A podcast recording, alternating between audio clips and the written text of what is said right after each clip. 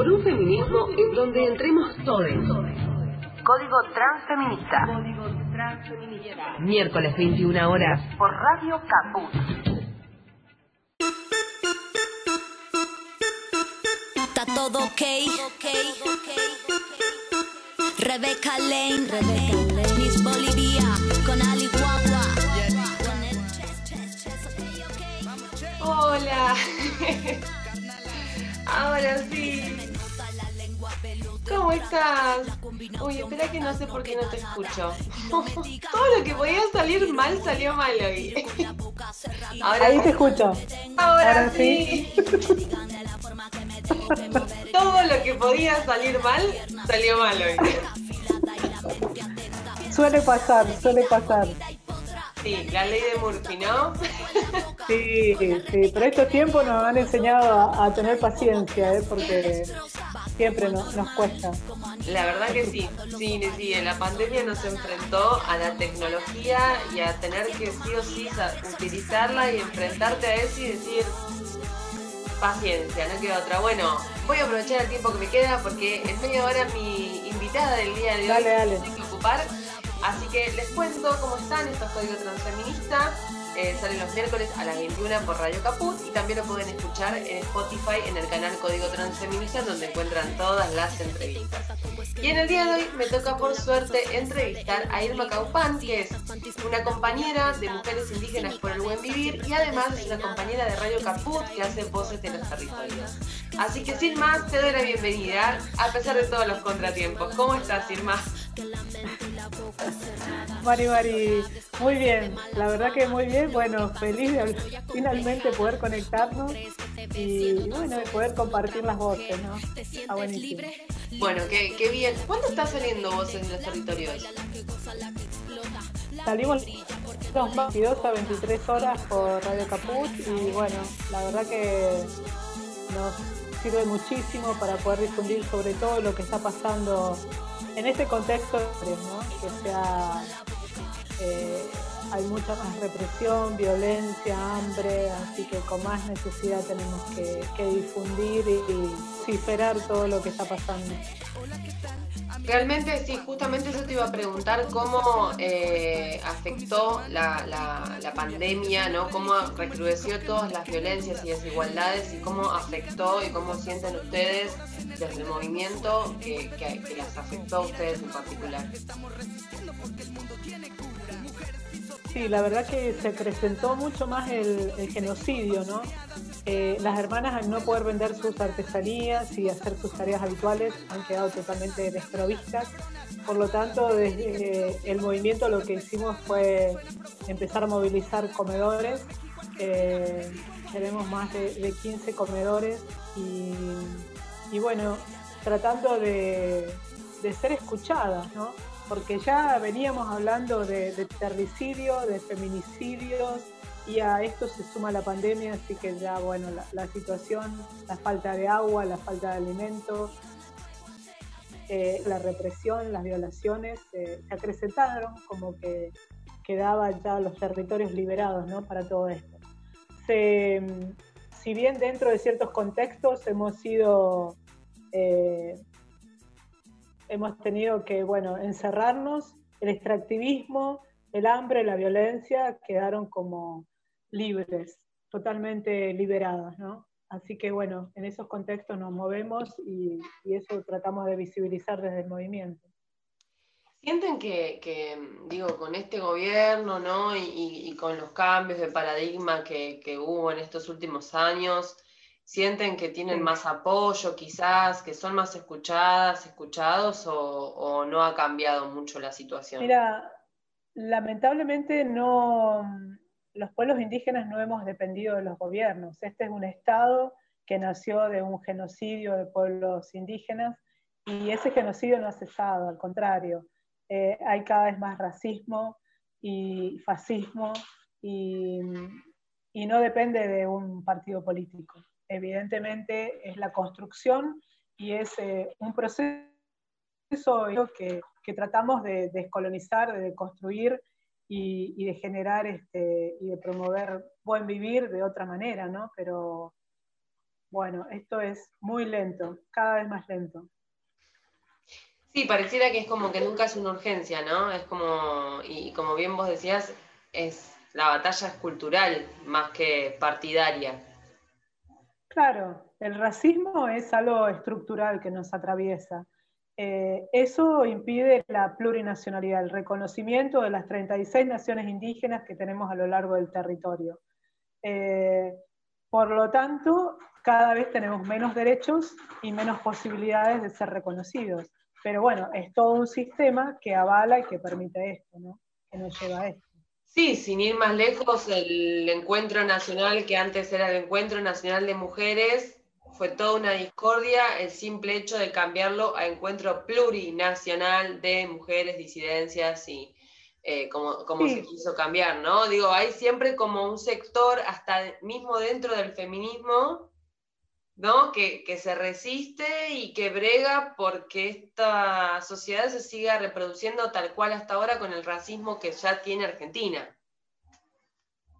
Tal cual, es este, dentro del encuentro de mujeres la verdad que nos llevó mucho tiempo y no lleva mucho tiempo porque también la, la realidad se va vaciando, ¿no? El contenido, la necesidad que nosotros tenemos de ser reconocidas desde nuestras identidades, con nuestra cultura, con nuestras lenguas, con nuestras cosmovisiones. Eh, es muy amplio. Ay, se muteó. Tratando de... Se muteó un segundo, se muteó por un momento. Sí, sí, de, de ser reconocido.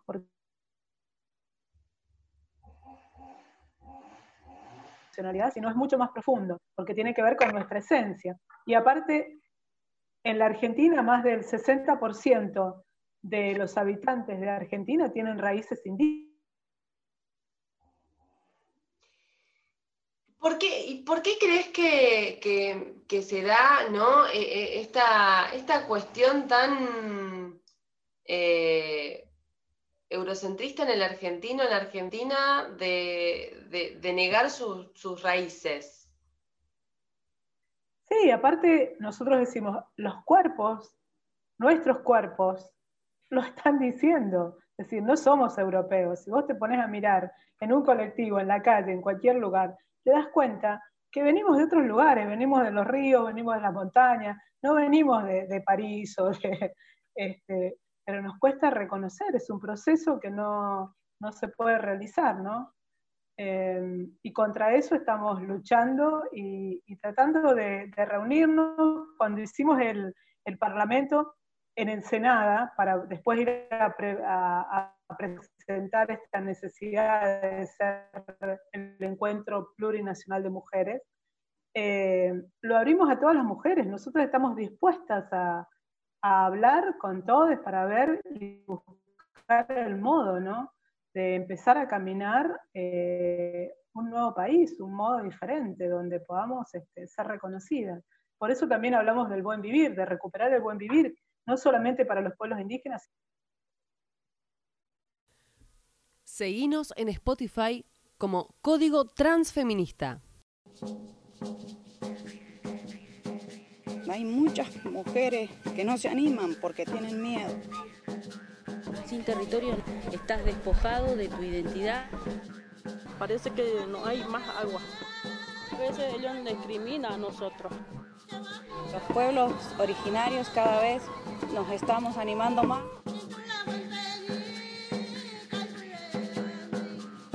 Esta marcha, hermanas, no solamente es histórica, porque entramos por primera vez al Congreso de la Nación. Es histórica porque a partir de hoy nos desafiamos a entrar en el corazón y en la mente y en el imaginario de un país que nos negó. Este proyecto de ley ha sido el resultado de la participación directa de todas las hermanas de las 36 naciones. Este proyecto de ley es el consenso, es el acuerdo entre 36 naciones. El pueblo argentino conforma una nación y todavía no se ha puesto de acuerdo para poder legislar en función de la vida. Nosotras, las 36 naciones, venimos acá para decirle que el acuerdo y el consenso por el buen vivir es posible. Y los invitamos a sumarse. Esto es Mari Chihuahua.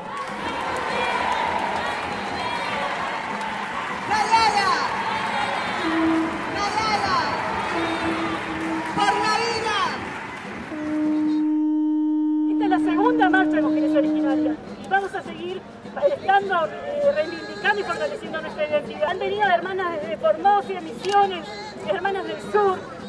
Le venimos a decir al Estado que estuvimos el año pasado entregando una propuesta que entendemos es el buen vivir como derecho para todos, no solamente las 36 naciones. El buen vivir es el respeto, es la memoria, es la justicia, pero para todos, para todo lo que es la, nuestra madre tierra, para todos sus hijos.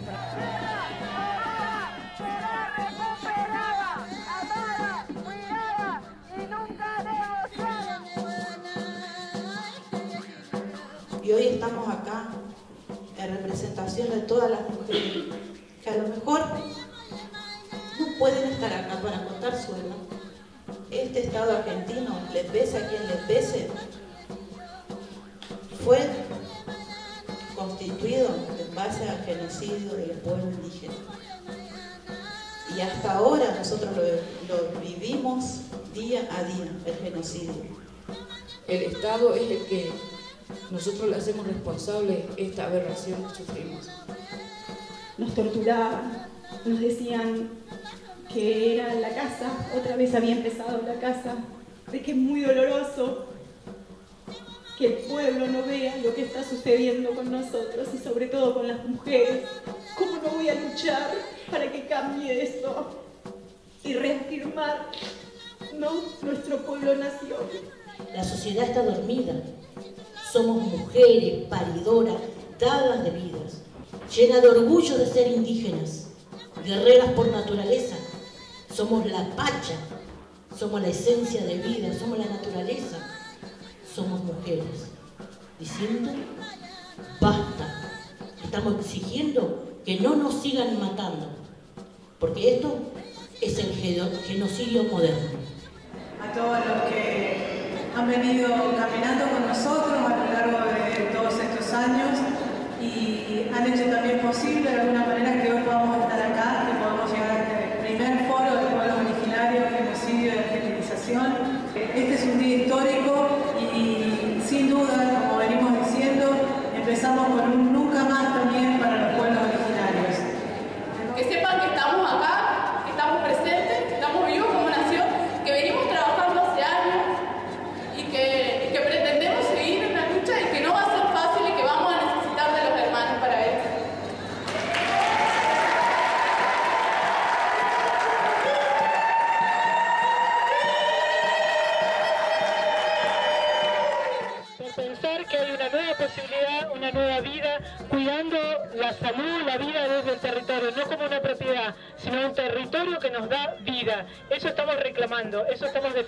como pueblo.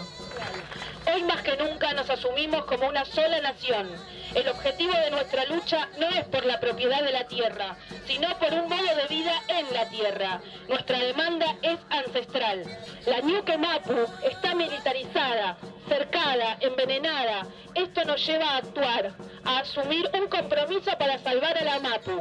Abrazamos a cada Lanien, a cada compañera, a cada compañero que han asumido la responsabilidad de luchar con dignidad por los derechos ancestrales, como lo ha hecho el compañero Santiago Maldonado y Rafael Nahuel, ambos asesinados por las fuerzas represivas, así también la larga lista de nuestros lamienes asesinados en Gulumapu. La lucha sigue y sigue, el pueblo mapuche vive. Liberar, liberar al mapuche por luchar.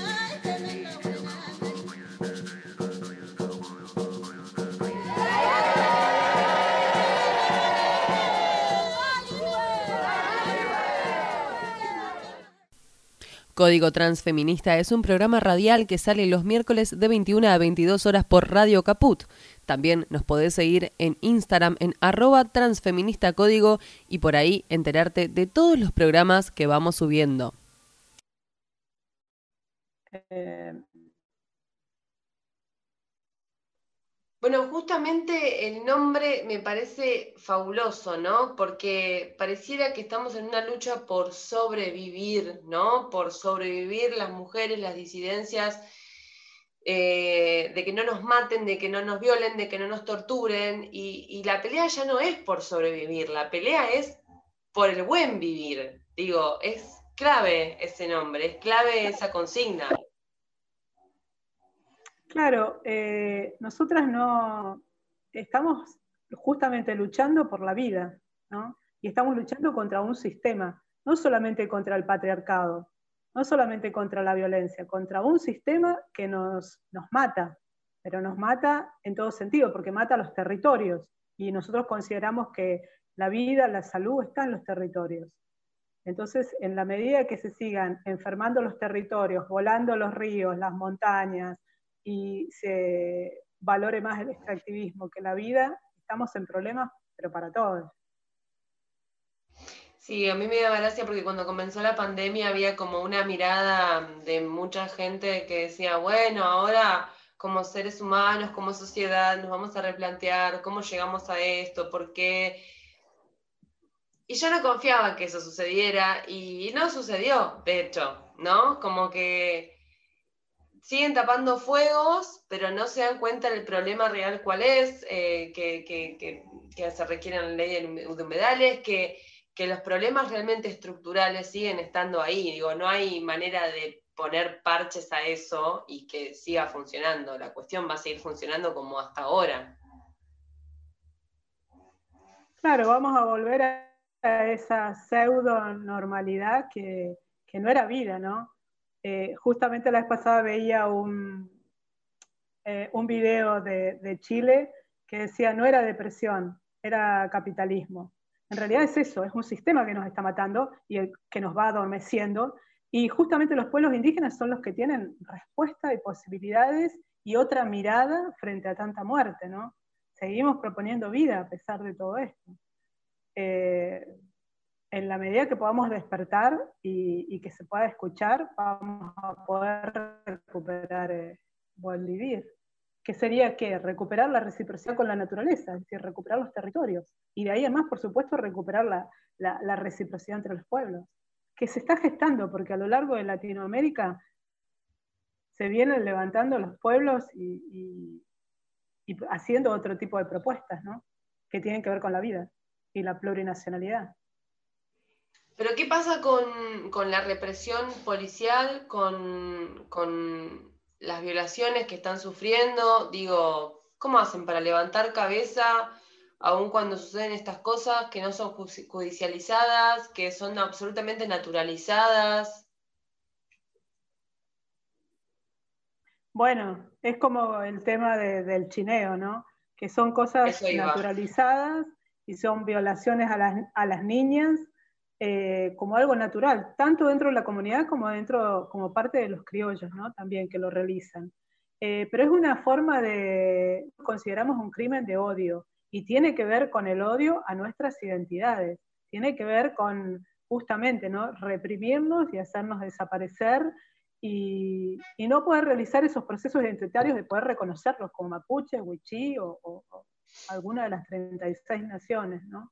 Son métodos que, sirven justamente para ir desapareciéndonos. Forma parte de todo este genocidio muy bien armado, muy estratégico. Porque, bueno, las hermanas van a hacer una denuncia y al no hablar español, por ejemplo, no se les puede tomar la denuncia. Eh, tenemos el caso de Reina Marás, que estuvo, no sé, creo que más de seis años presa y no le ponían un eh, traductor. Es decir, estas cosas aberrantes y terribles pasan constantemente. Eh, ¿Por qué hablamos de feminicidios? Porque es el Estado el que entrega los territorios junto con las mujeres, los niños. Es decir, eh, es más que un genocidio lo que sucede hacia los pueblos indígenas, ¿no? Sí, y dentro de, los, feminismos se sienten más incluidas o, no, o no.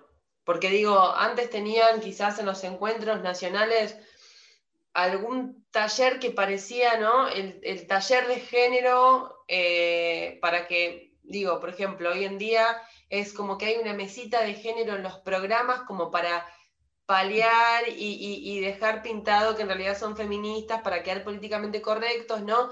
Digo, en los talleres, en los encuentros había talleres eh, pero no eran transversales, interseccionales, como, como, como deberían haber sido, ¿no? Recién ahora se cambió el nombre plurinacional, eh, y sin embargo hay una resistencia, digo, se, formó otra comisión eh, a, partir de esto. Digo, ¿ustedes ahora sienten que están más incluidas? ¿Sienten que el feminismo en Argentina, alguno de los feminismos las representa? ¿O, o no, no lo ven como una vía para ir en contra del sistema patriarcal? En realidad nosotros pensamos que íbamos a tener más apoyo. Cuando fuimos a Trelew dijimos, bueno, estamos en territorio eh, mapuche, vamos a ser más reconocidas. Hicimos un taller al que vinieron más de mil compañeras eh, y ahí hablamos de otra necesidad nuestra y de lo que somos. Somos mujeres políticas que actuamos, son las hermanas cortan rutas, es decir, no solamente se teje y, y- y se cocina y estamos eh, relegadas a determinadas actividades. No, estamos organizadas y lo que estamos organizando es un cambio de sistema.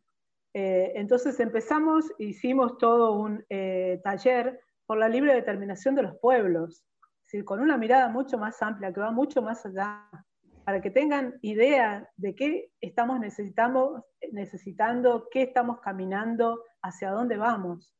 Eh, así como hay pluralidad de feminismos, bueno, dentro de esos algunos nos escuchan más que otros.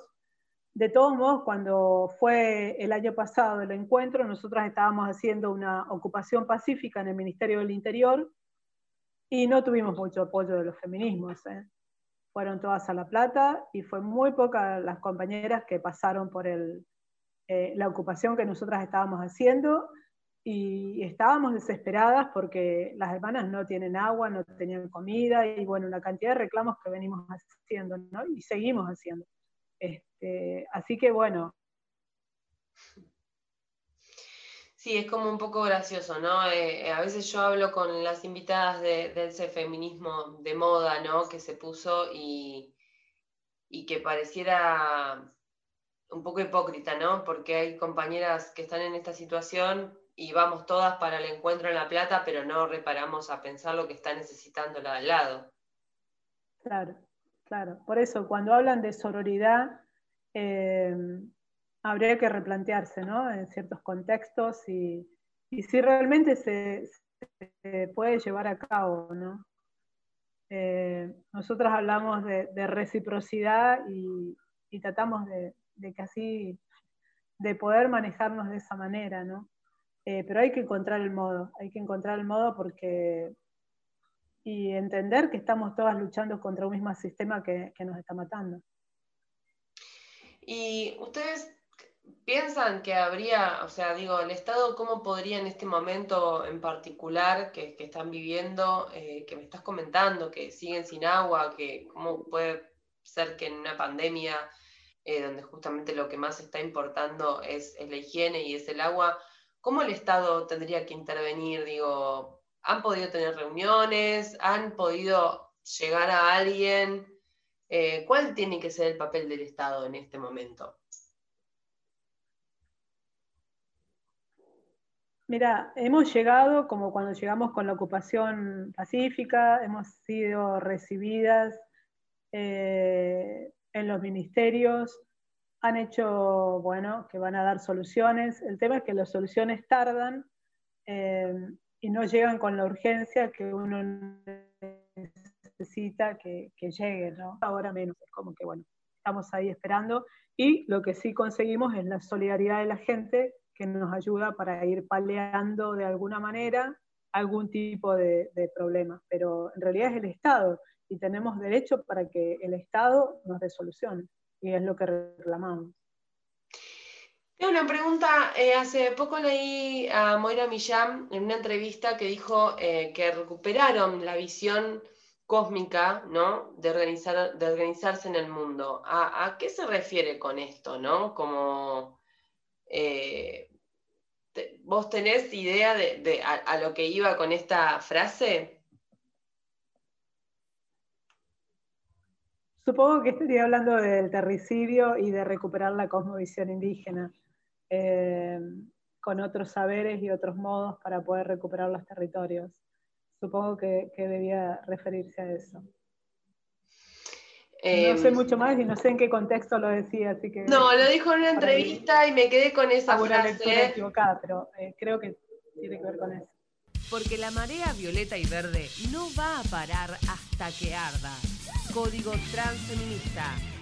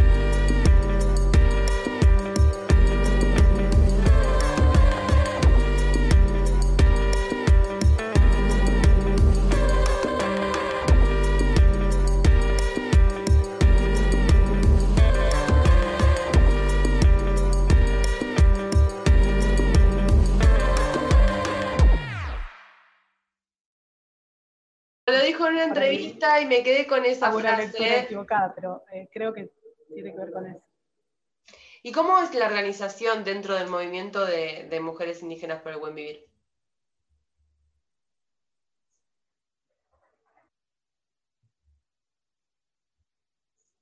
Se me tildó. No sé si me estás escuchando. Ahí te escucho. Sí, ahora sí. Sí.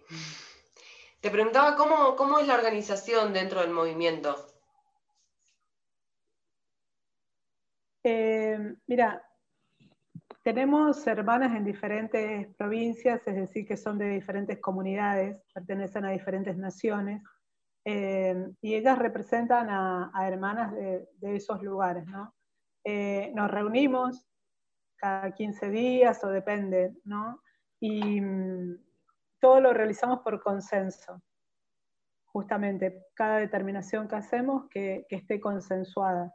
Estamos también divididas en áreas, porque hay hermanas que se dedican a la educación, ahora estamos con Hacedoras por el Buen Vivir, que sería sacar la marca del movimiento para que las hermanas puedan vender sus productos justamente a raíz de este contexto de pandemia, que lo puedan hacer a través de una aplicación y recibir directamente ellas el dinero.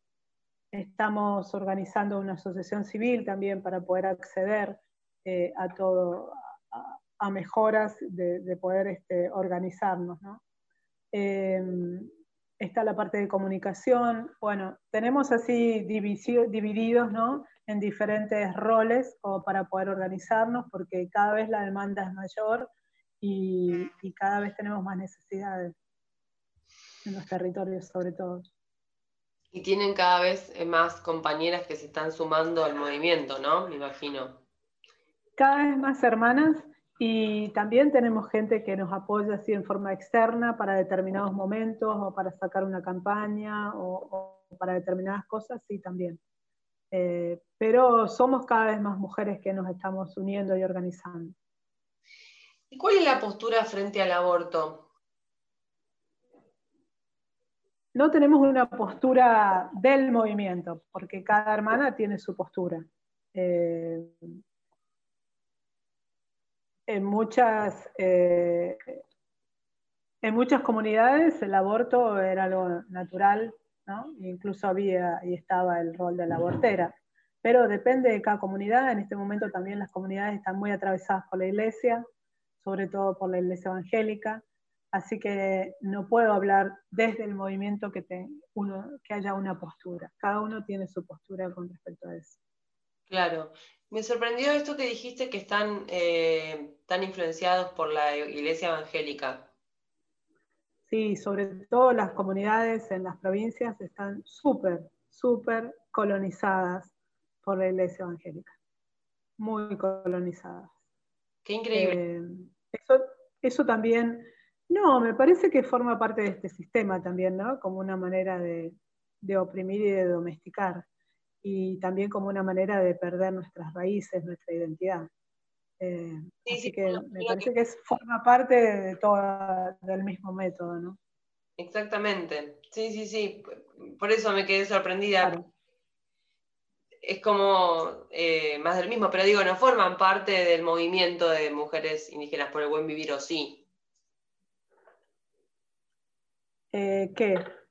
Digamos- Yo lo que digo es que la- las comunidades están influenciadas, están atravesadas por la iglesia. Las hermanas, por lo tanto, muchas de ellas también. Mirá vos, mirá vos. La verdad no me lo esperaba, no, no lo hubiera. Porque digo, Ah. No, la verdad que de- de- como dijiste vos, ¿no? De dominación. sí, aparte es muy triste porque van perdiendo su, su identidad, ¿no? O está muy mezclado todo. Claro. Eh, aparece la culpa y, y entonces dejan de, de realizar ciertas prácticas ancestrales o cosas que tienen que ver con la ancestralidad nuestra, ¿no? Pero en esta confusión de Claro. ser colonizado. Claro, sí, sí, sí, sí. Eh, me, has dejado sorprendida. ¿De qué manera se, se puede eh, dar una mano, ayudar, asistir, acompañar al movimiento, obviamente respetando, ¿no? Eh, de- desde afuera, desde, desde donde la postura que, que- que- respete la ancestralidad y que respete eh, el movimiento. ¿Cómo se puede ayudar? ¿Cómo, cómo se puede, no sé, precisan que se acerquen alimentos, por ejemplo, digo, porque dijiste lo de los comedores. Con respecto a los comedores, eh, cada comedor tiene su CBU como para poder hacer este, transferencias. La verdad que eso es lo prioritario. Lo prioritario es el alimento, el agua, este, son las cosas que más este, se están necesitando en este momento. Eh, también estamos eh, vendiendo el libro de Moira Millán, la novela el tren del olvido. Esa es otra forma también de, colaborar con nosotras. Eh, nos queda un pequeño margen que también nos sirve para poder apoyar los comedores. Y bueno, cualquier idea o propuesta que tengan nos pueden escribir a la página de Facebook del Movimiento de Mujeres Indígenas por el Buen Vivir eh, para encontrar el modo ¿no? de, de poder ayudarnos. Son bienvenidas. Buenísimo. Bueno, movimiento, eh, ¿cómo, ¿cómo dijiste que es la página? Movimiento de Mujeres Indígenas por el Buen Vivir. Ah, sí, como se llama la agrupación. Perfecto. Buenísimo. Sí, sí, perfecto. Y el... No, también nos pueden, nos pueden escribir a Voces de los Territorios, también tenemos el Facebook, este, así que también nos podemos contactar. Buenísimo. Bueno, sí, no se pierdan el programa también de Radio Caput. Eh, me alegro, te agradezco mucho que me hayas dado esta, esta posibilidad de charlar un ratito. Eh, y no sé si querés dejar, primero te voy a pedir que elijas una canción para pasar. Eh, y mientras la pensás, te digo si tenés ganas de dejar algún mensaje final para esta entrevista. Bueno, eh, eh, mensajes hay muchos, pero me parece que tenemos que, que caminar hacia un nuevo modo de, vivir y empezar a, a recuperar eh, el buen vivir como una necesidad, como un derecho para, para todos. Empezar a organizarnos contra este sistema porque hay otras posibilidades, hay otras miradas, hay otros modos y tenemos que recuperarlos porque están dentro nuestro. Y mm, una canción que escuché hace poco y, y que me, me, acompaña se llama Otra vez de Arbolito. Ay, me encanta, Arbolito. Bueno, entonces vamos a pasar esa canción para, para seguir la entrevista. Eh, te mando un abrazo grande, espero que pronto nos podamos cruzar en, en los pasillos de sí, la sí. eh, ojalá. Y, y, bueno, te mando mucha fuerza a tus hermanas también y, y estamos acá disponibles para todo lo que necesiten, de, necesiten desde Código Transfeminista, así que muchas, muchas gracias. Te agradezco muchísimo y bueno, es un placer por lo menos habernos visto. Por lo menos pudimos vernos al final. sí, Gracias. Gracias. Gracias, abrazo. Chao.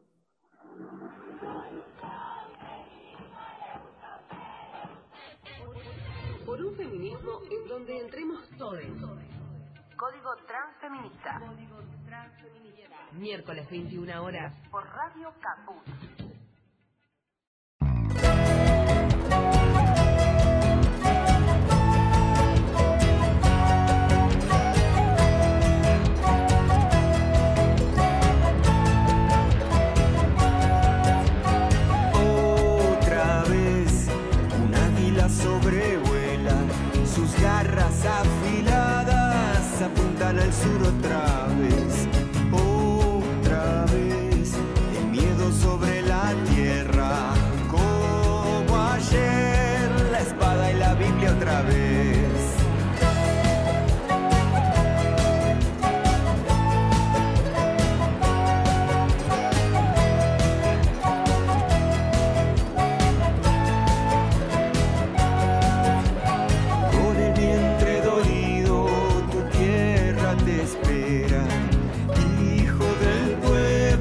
Sembrando dignidad.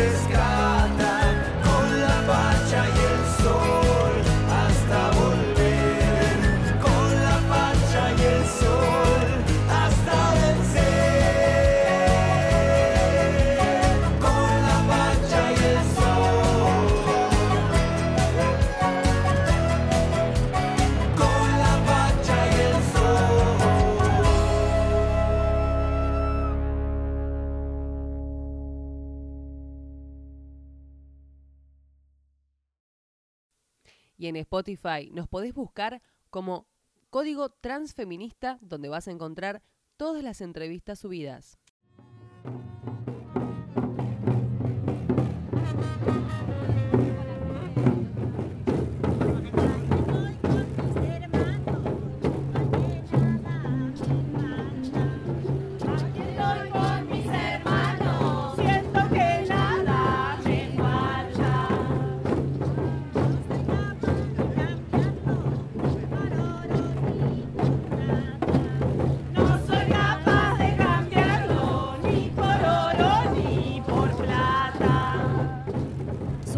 Suma causa y quecho, suma camaña, aymara. Para mí el buen vivir es el respeto a la naturaleza y a las personas, por igual.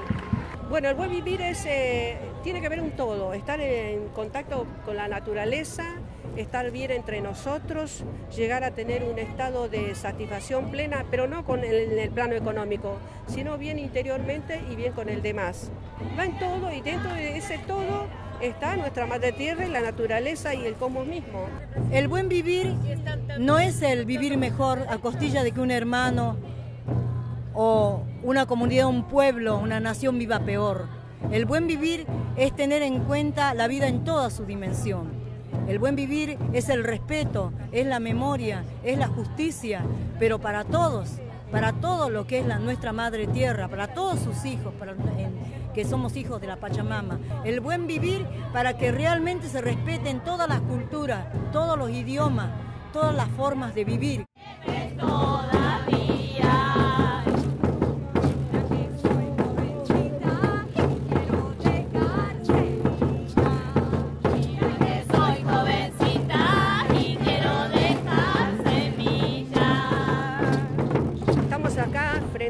En el Congreso, frente al Congreso, donde supuestamente se legislan y se aprueban las, nuestras las leyes. ¿Por qué estamos? Para que también aquí en los estamentos del Estado, en las leyes y todo, que realmente se lleve a cabo lo que está bien, pero que se lleve a la práctica. Por más bonito que sea un decreto, una ley, lo que fuera, si no tenemos presencia unida en las calles, en las plazas, digamos, el buen vivir tampoco avanza. ¿Qué es el buen vivir? Todavía nos tenemos que preguntar que seamos todos iguales, que no nos repriman, que no nos roben la naturaleza, que no nos roben las tierras, que no nos roben el ideal de vivir libres. Esta marcha, hermanas, no solamente es histórica, porque entramos por primera vez al Congreso de la Nación. Es histórica porque a partir de hoy nos desafiamos a entrar en el corazón y en la mente y en el imaginario de un país que nos negó. Este proyecto de ley ha sido el resultado de la participación directa de todas las hermanas de las 36 naciones. Este proyecto de ley es el consenso, es el acuerdo entre 36 naciones. El pueblo argentino conforma una nación y todavía no se ha puesto de acuerdo para poder legislar en función de la vida. Nosotras, las 36 naciones, venimos acá para decirle que el acuerdo y el consenso por el buen vivir es posible y los invitamos a sumarse. Es todo. ¡Marichihuevo! ¡Nayala! ¡Nayala! ¡Por la vida!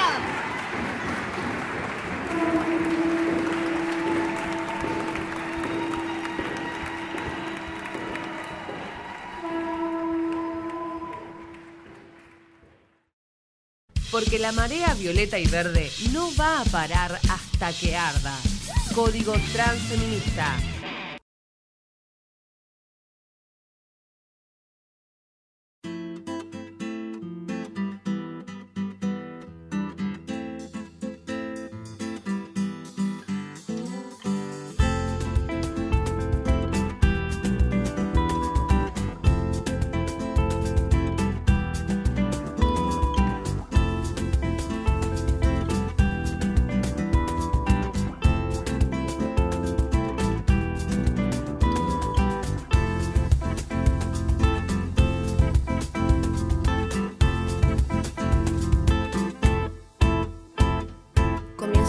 Verdad de la realidad, las cosas que me sorprendían. Hoy en día ninguna me deslumbra de verdad. Los fantasmas que intento atrapar se me escabullen en los brazos. Tendría que aceptar mi realidad o pedirle a los astros que tengan piedad. Aquí estoy trabajando, no pierdo la dignidad. Con este hambre voraz queriendo siempre más y más, creyendo que algún día iba a poder saciar, fantaseando que en algún momento de la vida me crecerían alas para poder volar. A quien no le falta el aliento en este aposento de frivolidades hay que estar atento para no pasarse de ingenuidades. ¿Quién le dijo que él y yo rivales? Más bien amantes, correteamos por los valles incesantes. Creímos ser como la encina y el roble, permanecer unidos nos haría inmortales y así viví. Un amor de eternidades, y así viví nuestro amor de eternidades. No quisiera desaparecer antes de mojarme otra vez los pies en la luna. No quisiera desaparecer antes de mojarme otra vez los pies en la luna.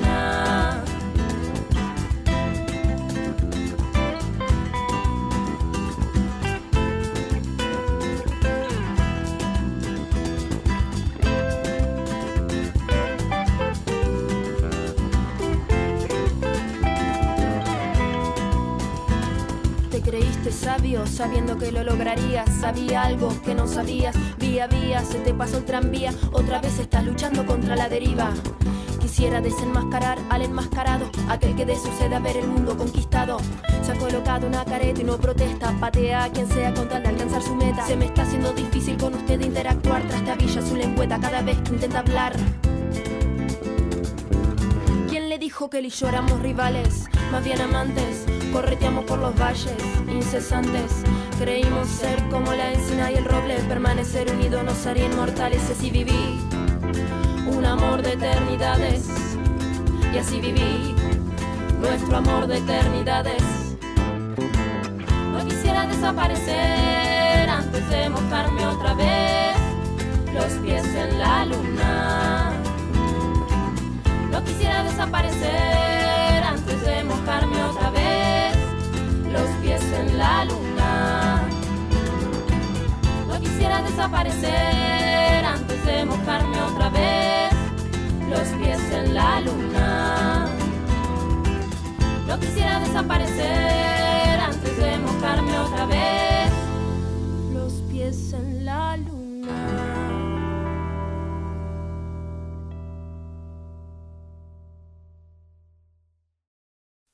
Y en Spotify nos podés buscar como Código Transfeminista, donde vas a encontrar todas las entrevistas subidas.